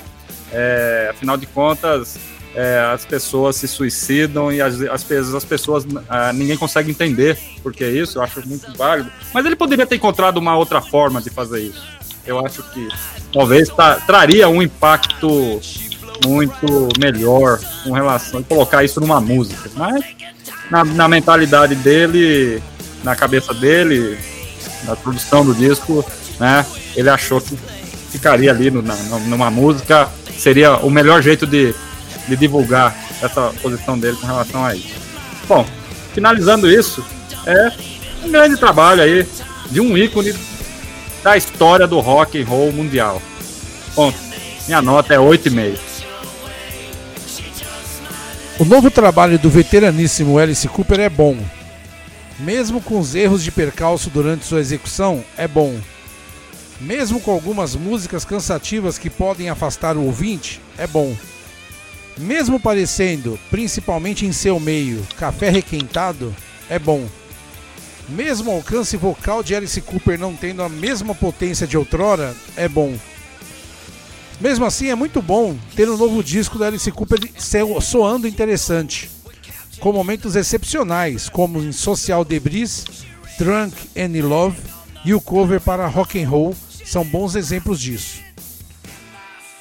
Todo amante do verdadeiro rock and roll curtirá essas faixas citadas. Um disco correto, que resgata o que de melhor o Alice Cooper fez através das décadas e que homenageia muito bem sua cidade natal. Se sobrar uma grana, vale o investimento. Minha nota para esse disco é 7.8. Qual o veredito final do programa Primeiras Impressões para Detroit Stories, novo trabalho do Alice Cooper? 8.1, meu querido Guerroso. Considerações finais desta edição por Benedito Júnior. Muito obrigado aí aos meus amigos de bancada, meus irmãos aí. Toda quarta-feira estamos aqui é, apresentando esse programa, tentando levar o melhor é, do, do que é lançado aí mundo afora. Então, muito obrigado por essa, mais esta oportunidade. E um abraço aí a todos os ouvintes aí do primeiro impressão, do, programa Primeiras Impressões. Fiquem ligados que vai vir muito mais coisa aí pra gente resenhar e falar para vocês aí nos próximos programas. Um abraço. Quero deixar também aqui o meu abraço ao grande Junião, grande Aguerhost. Obrigado a você que pegou um pedacinho do nosso programa ou o programa inteiro. Semana que vem nós estamos juntos de novo. Valeu e boa noite. Quero agradecer ao Oxys e ao Benedito Júnior por mais uma edição do Primeiras Impressões. Vou agradecer também a você, ouvinte. Lembre-se, esta edição estará disponível lá no Memória Dark Radio, no banner do Primeiras Impressões, onde você também tem acesso às edições anteriores. Semana que vem estaremos de volta com mais uma edição. Abraços, até mais. Ah, e para encerrar, nós vamos ouvir Drunk and in Love, um blues muito legal que faz parte de The- Detroit Stories, novo trabalho do Alice Cooper. Até semana que vem.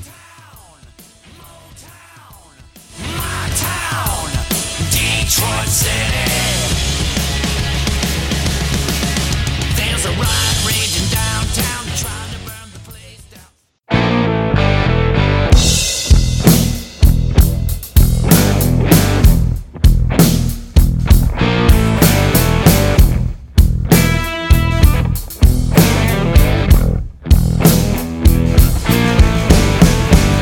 saw you, baby, and I pissed my pants.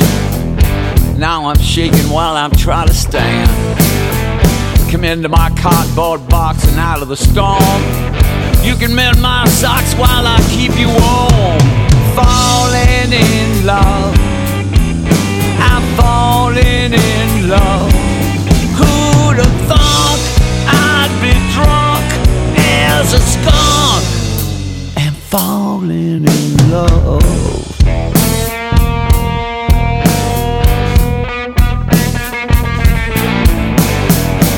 See, I've fallen on troubled times.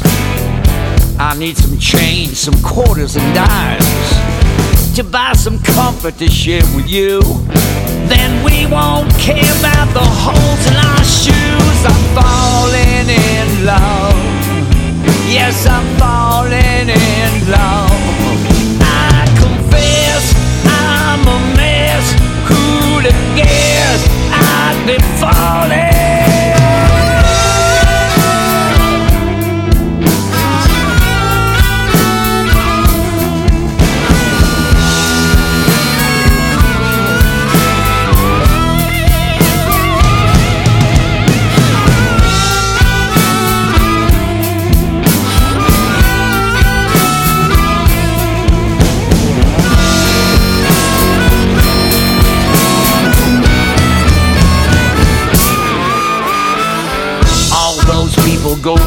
By. Don't give a damn if we live or die. From Woodward Avenue to Old Brush Street, they couldn't care less about you or about me. Falling in love. I'm falling in love. Who'd have known I'd be stoned to the bone and falling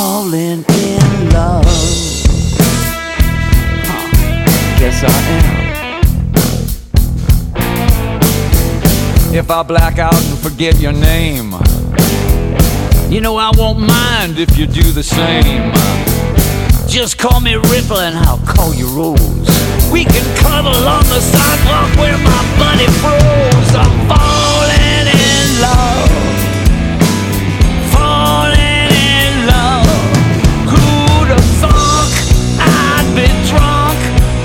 As a skunk and falling in love?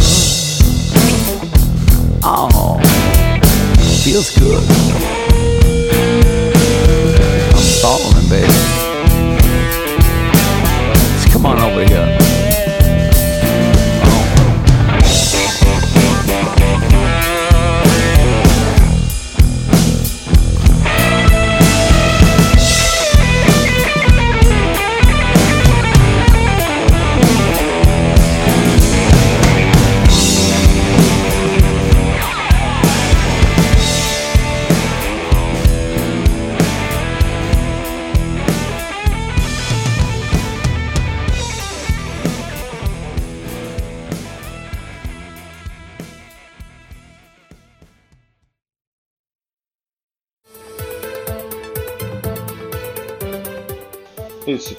Programa Primeiras Impressões desta semana.